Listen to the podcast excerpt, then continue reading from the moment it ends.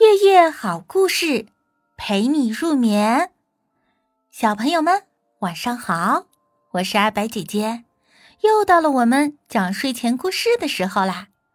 今天呢，阿白姐姐要给大家讲一个星星幼儿园的故事。每到傍晚啊，小星星们就开始到幼儿园里来了。星星幼儿园很大很大，根本就望不到边际。这么大的一个幼儿园里，只有月亮阿姨自己照看着小星星们。为了照顾好这些小家伙们，月亮阿姨每个夜晚都要从幼儿园的东边走到西边。这一趟走下来呀，天空也就该亮了。所以呢，月亮阿姨真的很辛苦，有时候啊都累弯了腰呢。不过他非常快乐，只要看到这些小星星们，他就笑得很甜。这些小星星们可活泼了，在这个大幼儿园里可以尽情的玩耍。你瞧，有几个摆成了一字形，有几个摆成了勺子形，有一群摆成了狮子形，还有更多的小星星。趁着月亮阿姨没有注意，扑通扑通的跳进银河里去洗澡了。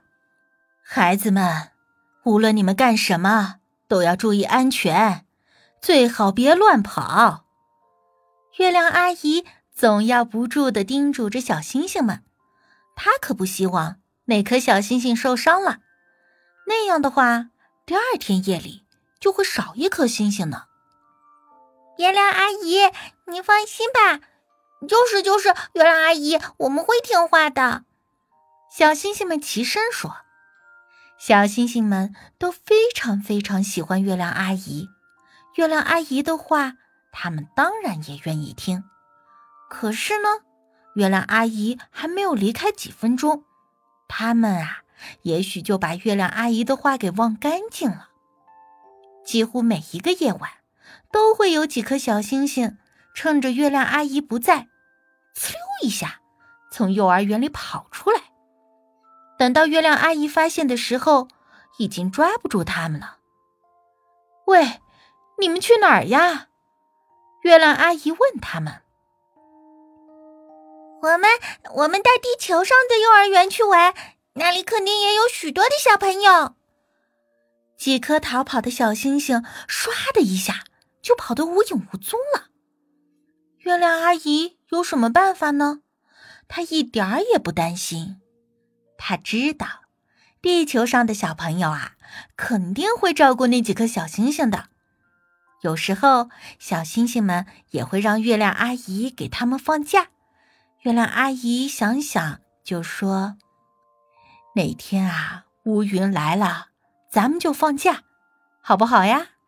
好，好，好，好！小星星们都同意了。从那以后呢，星星幼儿园就制定了放假制度。小星星们的假期没有固定的时间，只要乌云一来就放假了。所以啊，小朋友们，在那些布满了乌云的夜晚，你们是不是连一颗小星星都看不见呀？月亮阿姨。也可以休息一下了，星星幼儿园可真好呀。